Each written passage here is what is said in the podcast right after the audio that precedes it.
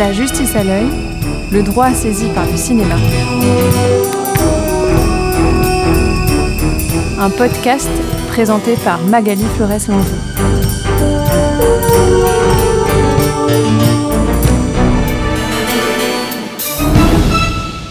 Bonjour à toutes et à tous. Bonjour Andrea Gruner. Bonjour Magali Flores Langeau. Merci d'être à nos côtés pour cette deuxième émission. Nous continuons autour de la persona de Clint Eastwood, acteur, cinéaste, producteur, un homme en multiples casquettes. Nous avons déjà un petit peu euh, discuté autour euh, de, ses relations avec euh, la police hein, en tant que en tant qu'acteur, en tant que choix de film sur cette figure du justicier vis-à-vis -vis de la police. Et maintenant, nous allons passer à un deuxième aspect, deuxième thème dans ces films, toujours cette figure du justicier, mais vis-à-vis -vis de la justice. Alors Andrea Gruner, vous êtes euh, une spécialiste de Clint Eastwood, vous avez réalisé votre thèse autour de son œuvre et vous avez euh, écrit un certain nombre d'articles, euh, des ouvrages autour de, autour de son travail. Qu'est-ce que vous pourriez nous dire sur son rapport à la justice en tant qu'acteur, en tant que personnage dans les films qu'il a lui-même tournés ou qu'il a simplement interprétés? Il y a sans doute un, thème récurrent euh, depuis euh, son retour aux États-Unis après son expérience européenne avec Sergio Leone. C'est, si je veux le dire par une sorte de parole euh, vite faite, c'est le sujet de la justice contre la vengeance. Ça traverse en fait toute son œuvre, également les films les films dans lesquels il a joué, les films qu'il a réalisés, et aussi les films dans lesquels il ne joue pas. Donc, euh, où on trouve euh, un peu l'écho les, des personnages qu'il vient d'incarner au début de sa, je dirais, seconde carrière, sa grande carrière américaine qui débute euh, au début des années 70, au plus tard avec l'inspecteur Callahan, Dirty Harry. Dirty Harry, dont on a euh, passé un extrait dans la première émission. Euh, cette, euh, cette dichotomie entre justice et vengeance, vous l'expliqueriez comment? Bah, elle est sans doute euh, ancrée dans l'héritage euh, américain du western, déjà le premier grand héros euh, de la culture américaine, de la littérature, Natty. Euh, C'est un, personnage qui incarne l'ordre chrétien de l'homme blanc, mais aussi une justice fondée dans des motivations personnelles je dirais vengeance comme thème parce que c'est un, terme bien bien construit mais c'est une, une dimension personnelle de la justice individuelle portée par un personnage de sauveur d'individus forts contre un état qui est ou trop faible d'appliquer la justice comme dans les westerns ou la ou un état où la bureaucratie étouffe la possibilité de rendre justice aux victimes. Oui, c'est ça, c'est important, ça, cette idée de rendre justice aux victimes. Une justice qui, selon la vision des films proposés par Clint Eastwood, serait engancée dans ces procédures et ces procédures l'empêcheraient effectivement de punir les coupables, de les arrêter par les biais de la police, de les punir et ensuite de, de, de les juger et puis de, de procéder à la, à la condamnation et donc en, en ce sens évidemment rendre justice aux victimes. On peut à cet égard écouter un, un deuxième extrait, c'est Jugé coupable, qui a été réalisé, lui, en 1998. Cecilia, I gotta talk Not to a good time. No, I gotta talk Not to you. now, This call my office. is, this is important, really is. Look, would you please just back up? Hey, back off, will you? What are you, a court attorney or something? Go ahead and hit a reporter, see how long you keep your goddamn job. Why don't you get in the car, Wally? Yeah, why don't you get in the car, Wally? New York asshole. What is it? Frank Beecham. Who else was there? Are you back on the bottle again? No, no, there was Frank Beecham, and then there was Nancy Larson, there was Porterhouse. Now, who else was there? Difference does no, it make? come on, that's the one who shot Amy. I don't know what kind of cockamamie conspiracy theory you're working on this time, but we've got a solid case here. I don't send innocent men to the death house. No, I know that, I do. But look, you made a mistake this time. Look, he was just in there using the bathroom. He went in there for some steak sauce. You have always been a gullible son of a bitch. Read the transcripts. A witness saw Beecham with a gun. They couldn't have seen him. Not through the potato chips. Are you telling me he said that? I saw it in his eyes, I could tell. You haven't got jack shit. How much jack shit do I need? Now, come on, there was somebody, wasn't there? A kid, he bought a Coke from the machine. He didn't even look inside. He's the one who killed Amy. Well, we interviewed him. We issued a description of his car. He came in, his story checked out. The he plain wasn't even. fact is, you had Frank Beecham in custody. So you thought you had the right person, but you didn't. This guy was he the was right guy. Nothing to the case. We even put him in a lineup with Beecham. Both witnesses looked right at him and still fingered Beecham as the killer. The fact is, he was long gone before the witnesses even got there. Now, just give me his name. How Let me am I talk supposed to to, remember his name after six well, years? you got he was notes, nothing to you? the you case. got files. God damn it! God. Look, uh, call my office in the morning. I'll try to help you out You there. wait in the morning. You better sleep goddamn well tonight. Because after today, I'm gonna haunt the shit out of you. You understand? I'm gonna haunt your ass all over this goddamn town. I am not Wally. I'm a lot bigger than Wally. You threaten me again, I'll have little pieces of your life all over the gutter, because I'll blow the rest away.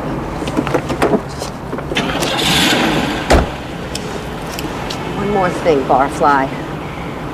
I think you ought to know this before your latest lost cause confesses. Did anybody ever tell you that Beecham volunteered for a lie detector test? Yeah. And he flunked it big time. Sure it's inadmissible? That's why you didn't read it in the transcripts, but it certainly captured our attention. So why don't you just go pour yourself a tall one and think about that? Voilà, nous sommes sur, euh, sur les marches du tribunal. Il a réussi à rencontrer, euh, ou plutôt à harponner la procureure euh, qui quittait le tribunal, et on vient d'entendre cet échange. Qu'est-ce que vous pouvez nous dire de cet échange? Oui, là aussi, on a quand même. euh, il faut quand même dire que vous l'avez déjà annoncé, mais ce- cette persona eastwoodienne, elle traverse en fait euh, toute son œuvre, même les films dans lesquels il ne joue pas, mais on le trouve dans, euh, je ne sais pas, mille, variations, et, c'est devenu une, force de création pour le ré- réalisateur, producteur Eastwood. Et, euh, et ça donne toujours des couches de lecture supplémentaires à ces films qui sont euh, très très intéressants parce qu'ils jouent, parfois aussi l'horizon d'attente qui est créé. Donc euh, en tant qu'élément de création artistique, c'est vraiment important. Et là aussi, on retrouve les traces de Dirty Harry dans ce personnage de journaliste.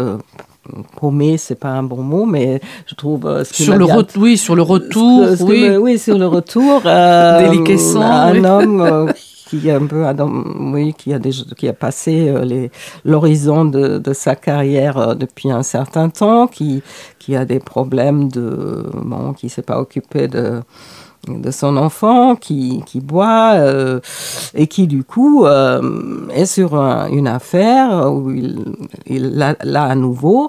Il est sûr de ne pas se tromper et que cet homme euh, condamné à mort attendant son exécution est innocent.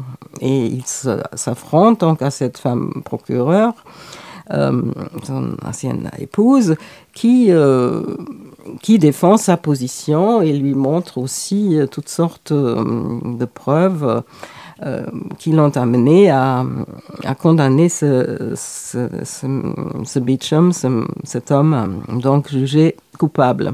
Oui, jugé coupable et qui est dans le couloir de la mort, Voilà. puisqu'il va être exécuté euh, dans quelques heures. Voilà. Donc c'est vraiment une course contre la montre qui est ici engagée entre ce vieux journaliste euh, plus ou moins déchu, hein, vous l'avez dit, parce que euh, professionnellement il était, à- il travaillait à, à New York au New York Times, et évidemment en raison de ses de ses frasques, puisqu'il est régulièrement l'amant des des, des des épouses des rédacteurs en chef, il est alcoolique, etc. Donc euh, il a été renvoyé et il a échoué de l'autre côté de l'Atlantique, enfin de l'Atlantique, non pas du tout, de l'autre côté de- de- du côté du Pacifique, pardon, oui, avec the, the- the Auckland Tribune.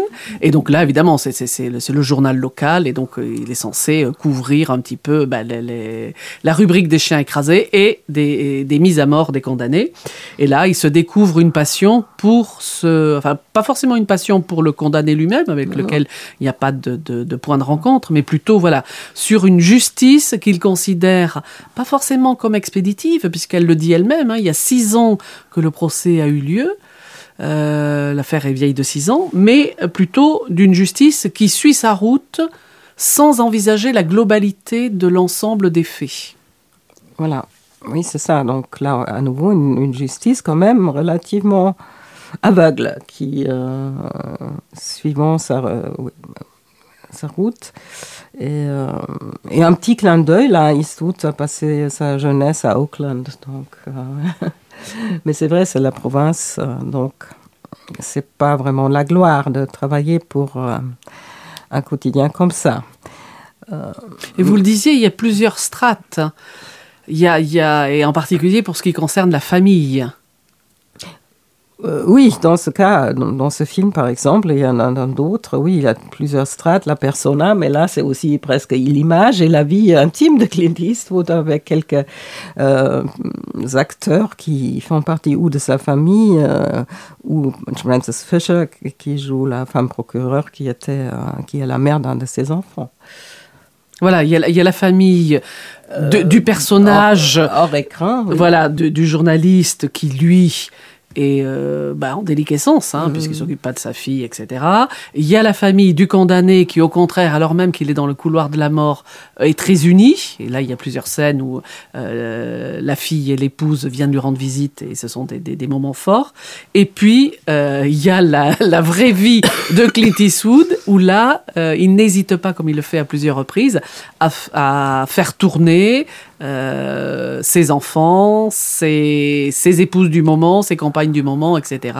Voilà, donc on est avec comme ça une, une, mise en abîme à plusieurs niveaux de, de la famille. On recrée, une, on recrée une famille de cinéma, mais en même temps, il y a euh, une, une, analyse lucide sur ses propres dysfonctionnements personnels et qu'il prête en partie à ses personnages. Voilà, tout à fait, parce que là, c'est un une sorte de père à temps partiel, si, mais peut-être même pas, euh, qui a un grand mal à s'occuper de, de, sa progéniture, même s'il a les meilleures intentions, il s'est très souvent voué à l'échec. Il est conscient de cela et euh, le regrette aussi, mais euh, mais c'est vrai, c'est un des défauts du personnage euh, qu'il a aussi échoué sur le plan privé, sur le plan familial, pas seulement sur le plan professionnel. Et que c'est aussi une chose qui le, qui le travaille. Qui le... qui le travaille et qui n'hésite pas à exposer en tant que, cinéaste. Régulièrement, on a euh, des, personnages d'hommes qui sont, euh, qui sont en semi-échec, il y a une sorte de, de, de, quête de rédemption, et cette quête de rédemption ici, c'est euh, on va essayer de sauver non pas le condamné, parce que le condamné lui importe peu, mmh. mais d'essayer de, de, réparer les injustices mmh. qui ont été euh, commises par une justice qui a été un peu expéditive, bâclée, et qui n'a pas pris tous les éléments de l'enquête euh, en, en, main. Voilà, et euh, cette, cette, ce nouveau devoir va aussi être plus important que de s'occuper de son propre enfant. Donc c'est c'est euh, là aussi un, un personnage oui qui, qui, est lui aussi complexe voilà, comme dans voilà, Dirty Harry fait, il oui. n'est pas le justicier blanc euh, immaculé il est euh, il est un justicier euh, non non armé hein, il n'a que son stylo ou son ordinateur mais malgré tout c'est un personnage qui plein, plein de fêlures. Oui, et là, là où il n'y a pas de rédemption pour Dotter, et du moins pas dans le premier film, il y en a ici pour ce Steve Everett, euh, comme vous dites très bien, le mot rédemption, euh, ça me semble tout à fait convenable pour mm. ce personnage. Et ce qui est dénoncé ici, sans que ça soit un, euh, un élément important, euh, c'est pas mis en exergue comme ça, mais malgré tout, ça traverse tout le film, c'est qu'ici, nous avons, euh, dans ce couloir de la mort, un afro-américain.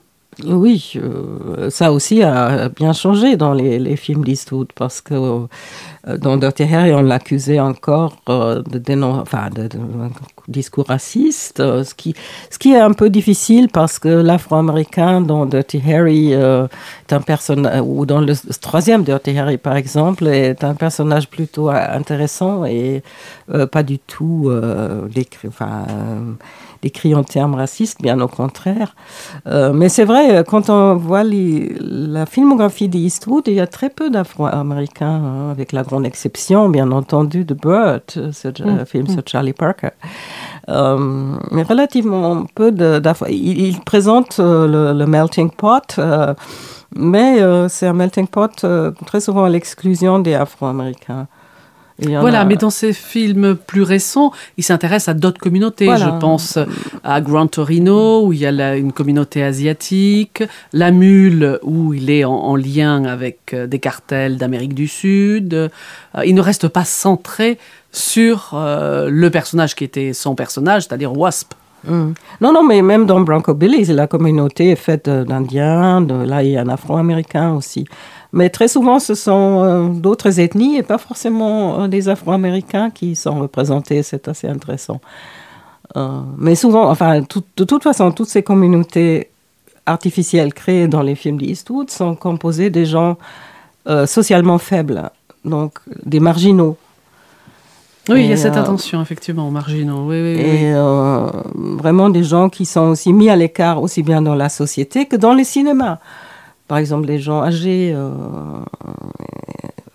donc, tout ça, c'est c'est Donc jamais, Clint lui-même. c'est jamais WASP. C'est- c'est- les communautés sont toujours un mixage. Mais c'est intéressant qu'il y a relativement peu d'Afro-Américains quand même. Mais bon, euh, c'est pas un reproche à Eastwood. Je pense c'est tout simplement aussi peut-être parfois la- les, les circonstances de, de casting et toutes sortes de, euh, de facteurs qui peuvent jouer un, un rôle. De toute façon, il n'a jamais vraiment exclu les Afro-Américains. Non, mon Dieu, non.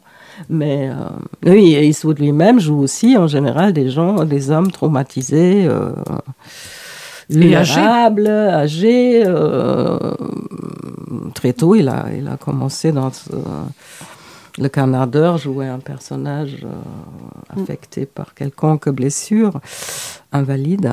Mais là, j'avoue que quand je regarde là, ce, ce couloir de la mort avec, euh, avec ce, ce- ce- ce condamné, la Frank Beecham, je repense au documentaire de Jean-Xavier de Lestrade, je ne sais pas si vous le connaissez, Un coupable idéal qui avait eu un Oscar, où on sent voilà, une justice expéditive. euh, euh, ce sont les mêmes choses, c'est-à-dire euh, enfin, des choses comparables.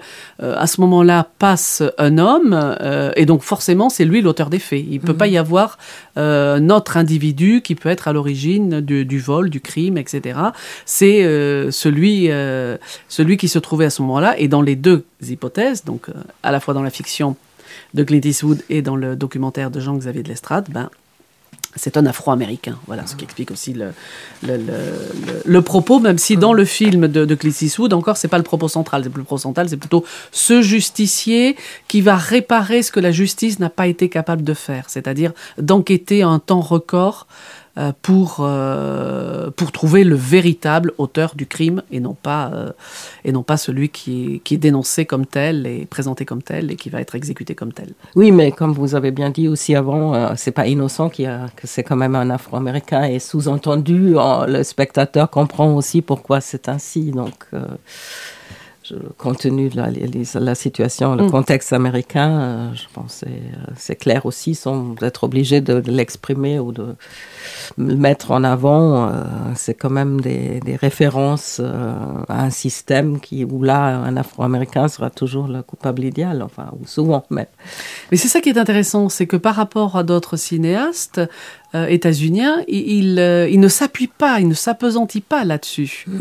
Ça fait partie du, du, du- de la trame du film, mais ce n'est pas dénoncé à grand renfort. euh, Oui, non, mais là, apparemment, c'est pas le sujet qui l'intéresse le plus, mais, euh, mais en même temps, je pense que tout le monde comprend et il n'a même pas besoin de l'exprimer. euh, euh, et que de toute façon, ça pourrait arriver à tout le monde.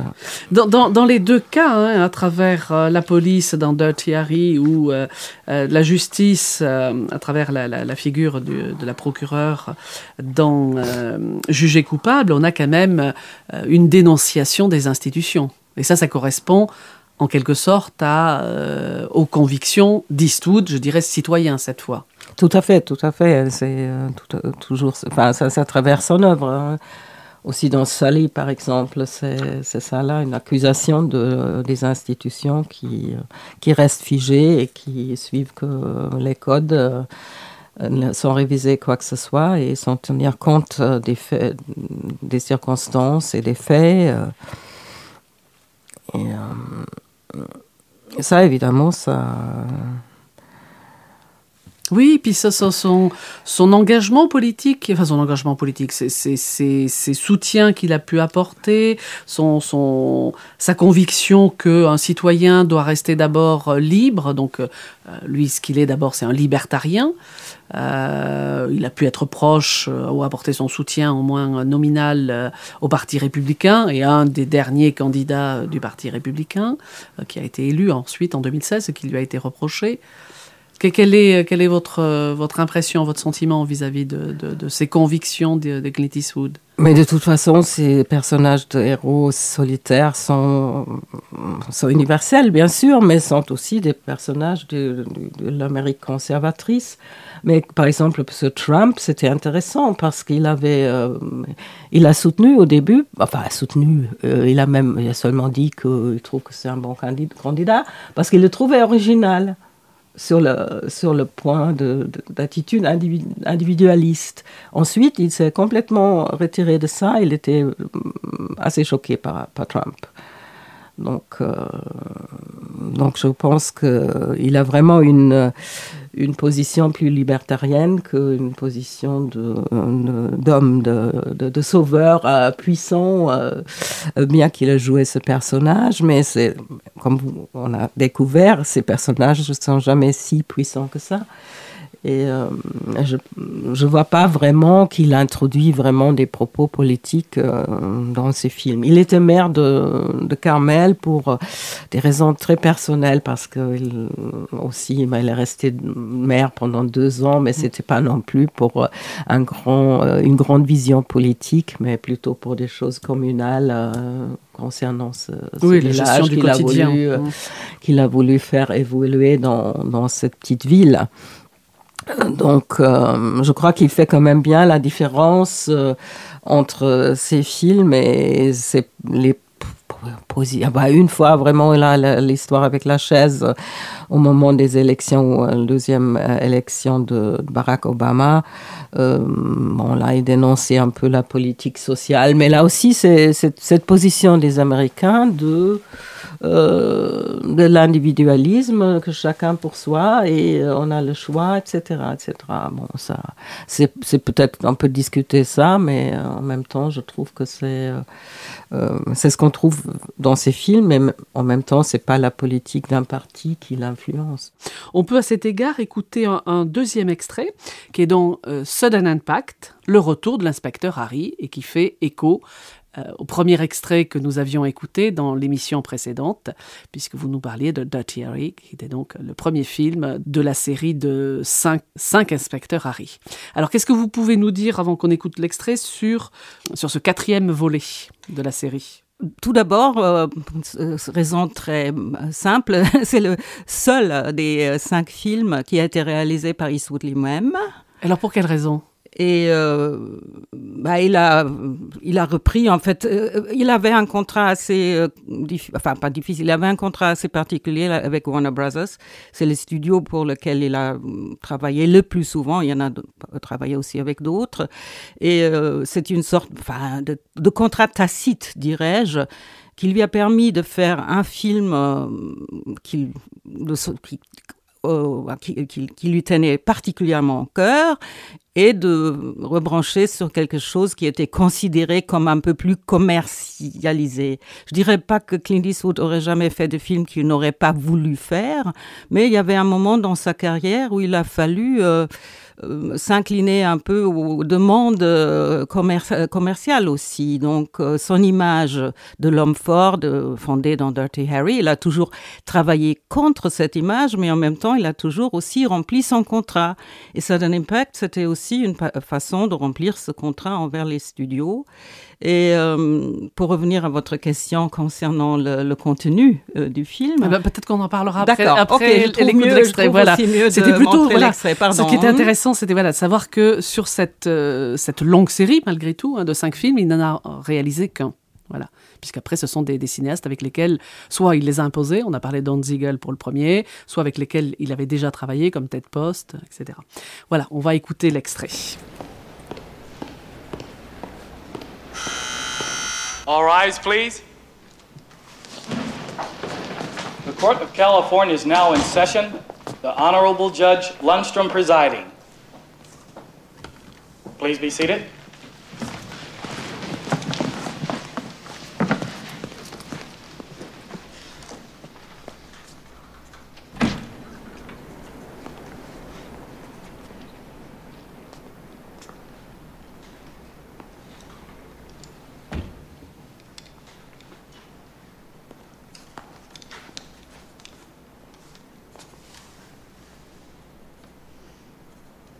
Mr. D'Ambrosia, this case is a travesty. You have no evidence whatsoever linking the accused to the murder. The gun found in his car was obtained as the result of an illegal search. In the eyes of the court, it does not exist. The search was illegal because Inspector Callahan, and this is an old story, did not have sufficient probable cause for detaining Mr. Hawkins. The gun is inadmissible, and the charges against the defendant are dismissed. Mr. D'Ambrosia, be assured that I will discuss your case preparation techniques with the district attorney. Bailiff, next.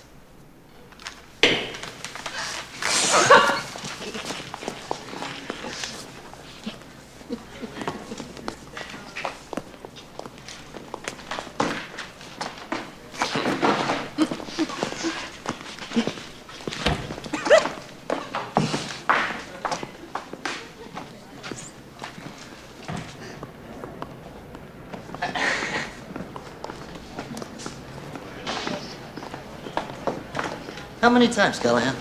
Six cents doesn't count anymore. You can't bust them because you think they're dirty. Psychic don't cut it. Alors nous sommes ici avec un- une scène de tribunal, une scène de tribunal qui est rare dans l'œuvre de Clint Eastwood. Pour quelle raison? En fait, est-ce que Harry Callahan a besoin de, de tribunal? Est-ce que les personnages qu'il joue ont, ont besoin de, de tribunaux? Euh, il- ça, ce qui- Son travail se passe dans... Enfin, le travail des personnages euh, se passe à un stade... En- amont, oui, c'est ça. Euh, et bien, si on veut être méchant, on peut bien... Enfin, pas méchant, mais c'est clair que euh, si on reste avec le personnage de Callahan, qu'il a quand même aussi varié dans quelques autres... euh, dans- qui, qui, qui vient du western et qu'il a aussi euh, varié dans d'autres films, même dans un film satirique comme L'épreuve de force, euh, les choses se passent avant euh, le jugement parce que lui euh, se présente comme policier, juge et bourreau. Donc, Hmm. il, il remplit tous les il rôles. remplit les, les rôles comme, euh, comme le- il remplit le rôle de l'acteur, euh, metteur en scène, euh, enfin cinéaste et compositeur et producteur. donc. Compositeur, oui, vous l'avez dit, effectivement. Ce qui n'est pas le cas ici. Mais on verra d'autres, on écoutera d'autres extraits où il est compositeur, effectivement. Euh, ici, ce qui est intéressant dans l'extrait, quand on l'écoute dans sa longueur, c'est qu'on a, on débute par euh, des pas, des pas assurés, des pas d'un homme euh, blanc, viril, sûr de son autorité, de sa prestance, et donc d'un point de vue sonore, ça résonne. Euh, le tribunal, euh, la juge qui préside le tribunal est annoncée. Et puis on entend un deuxième bruit, c'est le bruit de la porte. Callahan finit par arriver alors que l'audience est déjà ouverte. Euh, mais on sent à la fois l'appel, euh, l'appel d'air de la porte qui s'ouvre, les regards qui se tournent vers qui est ce retardataire, et donc c'est Callahan qui arrive avec sa haute stature, évidemment. Euh, tous les autres sont assis, donc on ne peut voir que lui. Et dernière, la scène du tribunal, on y reviendra, et, et la fin de l'extrait, ce sont le départ de la salle d'audience, et là, il n'y a plus du tout les pas en majesté sur deux de euh, d'Harry Callahan. Au contraire, il est avec euh, le, le- le représentant du procureur, de district attorney.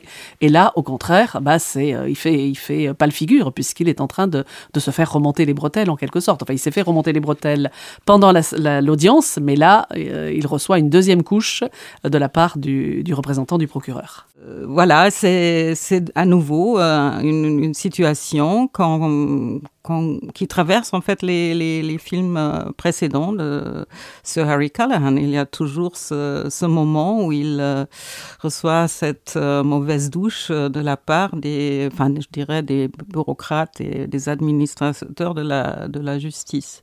En même temps, la façon de le mettre en scène, de le faire entrer, là, il répond à l'image que le personnage est censé projeter.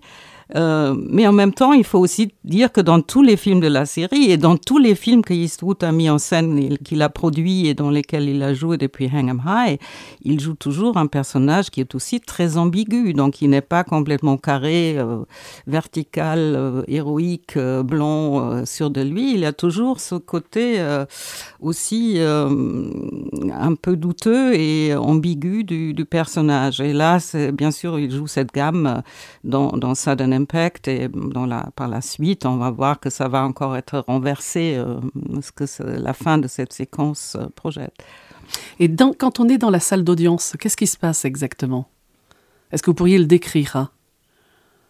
Comment, comment lui, euh, j'ai annoncé son arrivée, donc on le voit triomphant, la juge s'exprime, mais en, plus, on entend ça aussi dans la bande sonore, les ricanements. Euh, il y a aussi des chants contre chants euh, euh, avec les, le, les, les, le, le, personnage qui est euh, de l'accusé, euh, qui après est accueilli par ses copains et il se marre de Callahan. Donc c'est là aussi, c'est.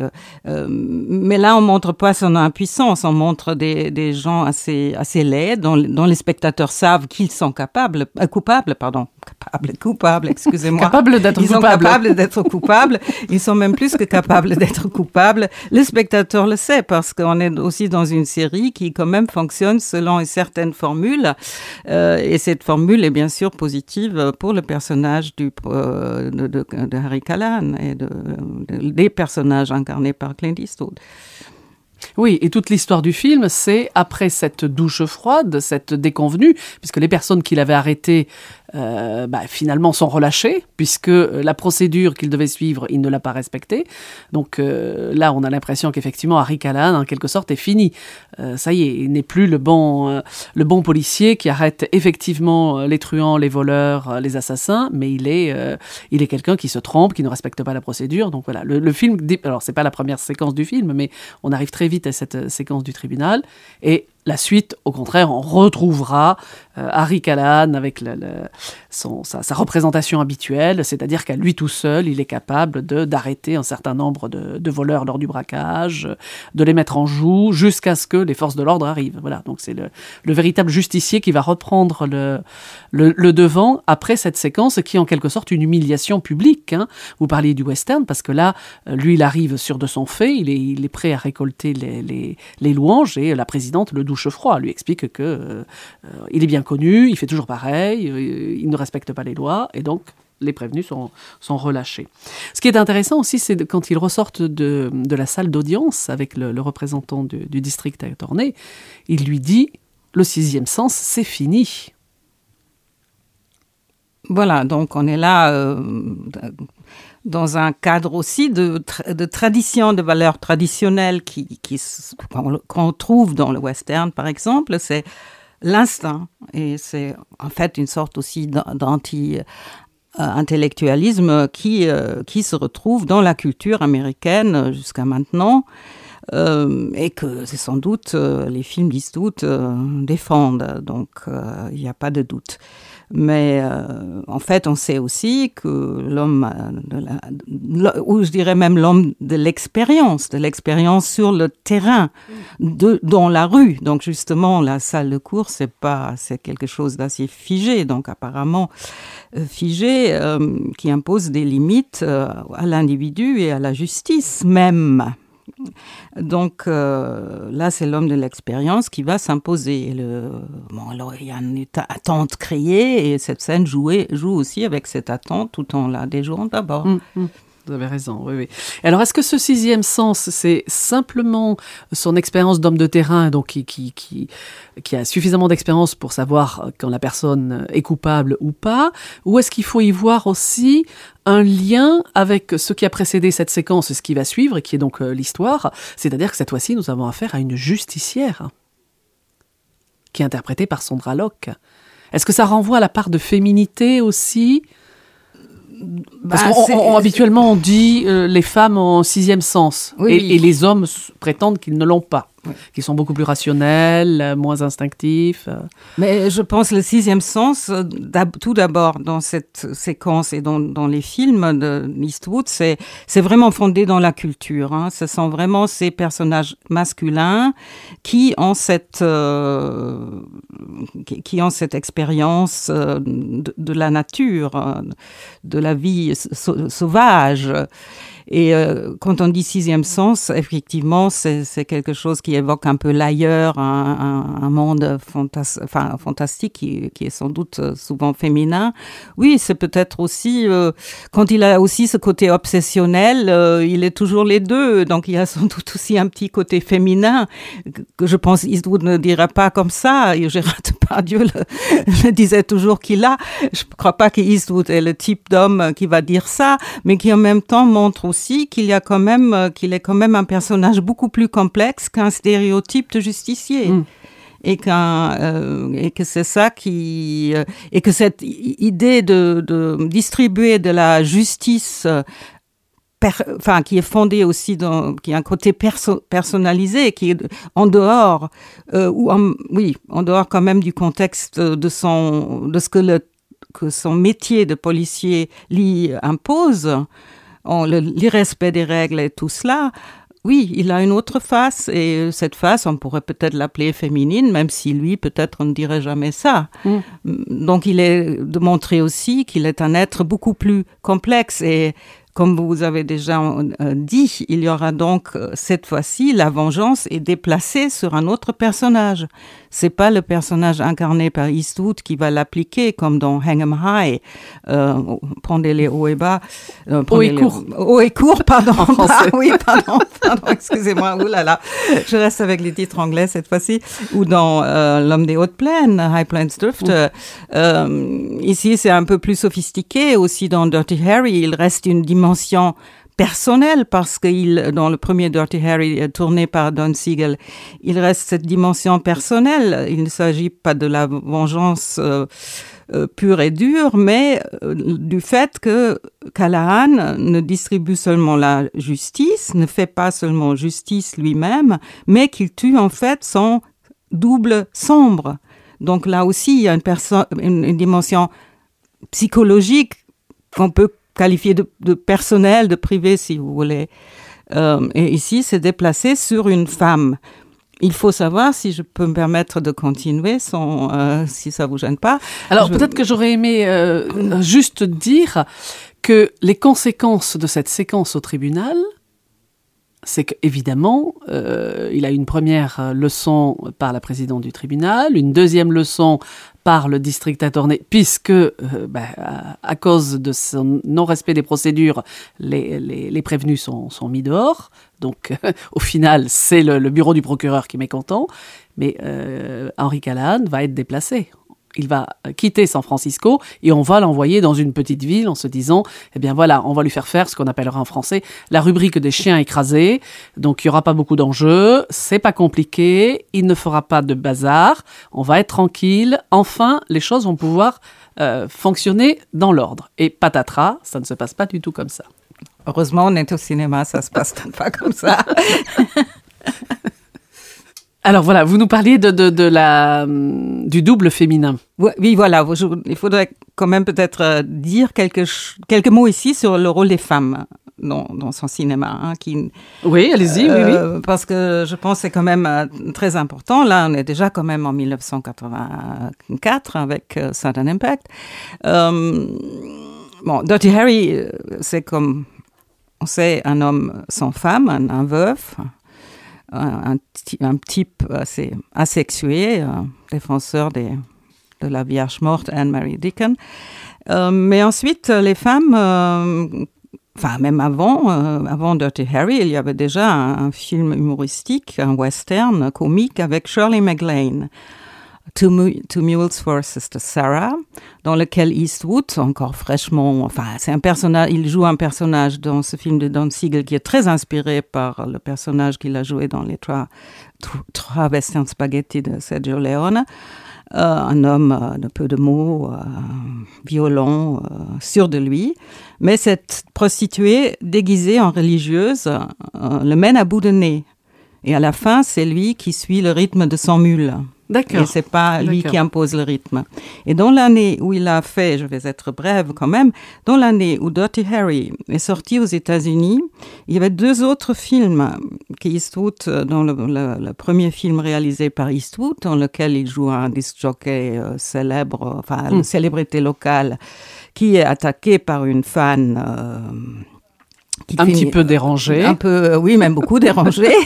une femme, une fan beaucoup dérangée, euh, qui tue à la fin, comme il tue Scorpio. Donc là aussi, il tue son propre, son ombre sombre.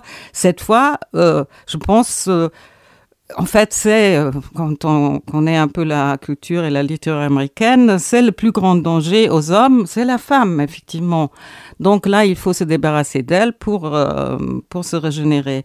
Et il joue un homme, euh, un, nordiste blessé, un soldat nordiste blessé, qui tombe entre les, dans les mains d'un groupe de pensionnaires sudistes et qui aussi vont euh, le tuer. Donc c'est aussi la peur de la sexualité ou de la sexualité incarnée par les femmes. Dans ce film, euh, très grand film, je trouve, de Don Siegel, Les Proies. Les Proies, magnifique, magnifique. Donc il y a, euh, dans cette, en cette année 71, il y a déjà trois films très Mmh. intéressants sur son rapport aux femmes. Et ça se prolonge dans euh, l'épreuve de force euh, avec la prostituée qui est beaucoup plus intelligente que le personnage joué par Eastwood.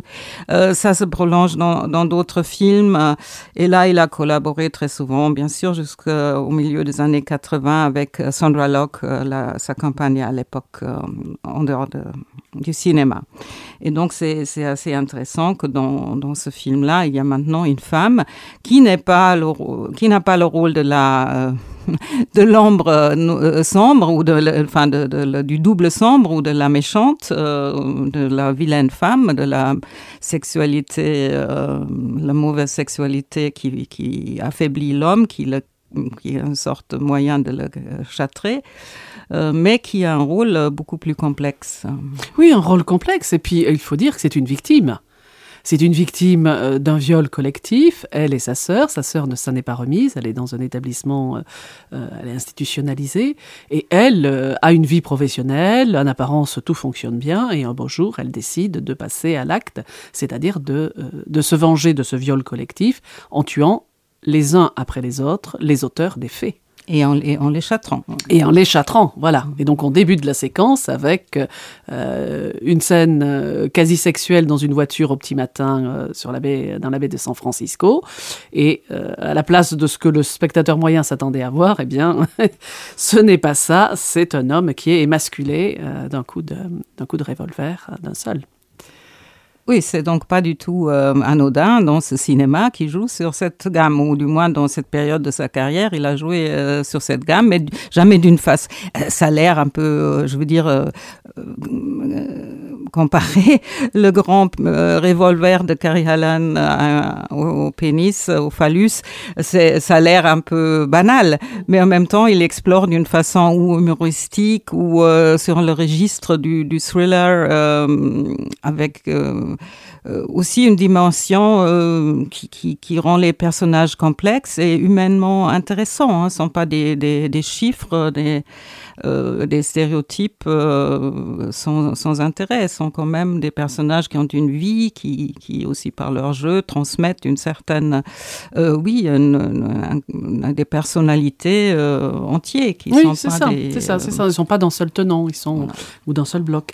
Comment vous qualifieriez la, la relation professionnelle entre Sandra Locke et euh, Clint Eastwood? Est-ce qu'elle était une muse? Est-ce que c'était un double? Est-ce que vous pensez qu'elle qu nourrissait aussi le, ses personnages avec ses propres, ses propres remarques j'ai quelques bon, j'ai jamais trouvé vraiment de réponse à ça. Je me suis posé la question, euh, bien sûr. Euh, je pense dans, cette période où il a travaillé avec elle, euh, les personnages féminins restaient quand même toujours un peu sur la même, enfin, elles étaient intéressantes. Elle, elle jouait toujours des, des, femmes fortes, mais ce qui se passe après, à partir des années 90, les personnages féminins deviennent de plus en plus autonomes aussi, mmh. tandis que dans cette période-là, des années 70 jusqu'au milieu des années 80 euh, les personnages féminins sont surtout aussi, à mon avis, hein, euh, du moins ce que je peux creuser dans mon petite cervelle, euh, des personnages qui fonctionnent euh, pour lui, pour, pour qu'il puisse euh, travailler avec et contre son image de marque. Et euh, bon, je ils n'ont pense... pas leur propre autonomie. Ouais. Ils ne sont que des reflets. Bah, des... Sans peut-être, excusez-moi, je ne veux pas vous interrompre, mais pardonnez-moi. Euh, ils sont un peu plus quand même que des reflets, mais on voit euh, par la suite où lui aussi s'est libéré enfin, il continue. Il y a son image même, on la trouve encore dans Cry Macho, mais euh, il se libère quand même de plus en plus de cela parce qu'il a, il vieillit. Le, les spectateurs et spectatrices vieillissent avec lui. Il y a déjà une nouvelle génération, une nouvelle attente créée, donc il se libère aussi de ce fardeau qui, qui est cette euh, image publique et qui est aussi cette persona qui nourrit son image publique. Euh, donc ça, c'est, je pense, euh, ça joue en faveur des personnages féminins jusqu'au moment où vraiment euh, Angelina Jolie euh, est le personnage central d'un, d'un de ses films, mais à mon avis, il ressemble beaucoup à Dirty Harry aussi, euh, Man's Aspect dans euh, The Oui. Changeling. Oui, dans l'échange, mais euh, on peut dire ça aussi dans d'autres euh, euh, dans d'autres de, de de ces films. Là, le personnage de Sandra Locke, Jennifer Spasser, euh, était déterminé aussi. Enfin, rien ne l'arrêtait. Elle, est- elle poursuivait son but. Mm. C'est les uns après les autres. Ils Non, vont être elle a- éliminés. Elle a quand même moins de, de- d'espace parce qu'il y a toujours Eastwood avec elle. Non, mais je veux dire, dans Et oui, la police est toujours là. Oui, c'est quand même un personnage Mm, féminin mm, qui mm, joue le mm, rôle. mm, mais Oui, oui, c'est- pour ça c'est le personnage ce central, film, oui, effectivement. pardon. Oui, oui, oui, oui, oui, oui. Euh, voilà, ben, je pense qu'on a, on a hum, envisagé les rapports de, du justicier Harry Callahan euh, ou euh, dans, dans le- l'exemple euh, et l'illustration précédente quand il jouait un journaliste déchu qui jouait le rôle du justicier qui essayait de, de réparer les torts et d'é- d'éviter la peine de mort à, la personne qui était emprisonnée.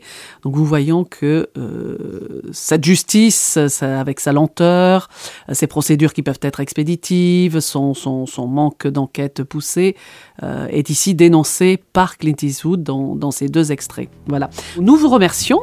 Andrea Gruner, de ces éclairages que vous nous fournissez sur le, le jeu de Clint Eastwood, ses rapports avec les acteurs. Et euh, nous remercions également Léobardo Arango pour, euh, pour sa réalisation. Au revoir à toutes et à tous.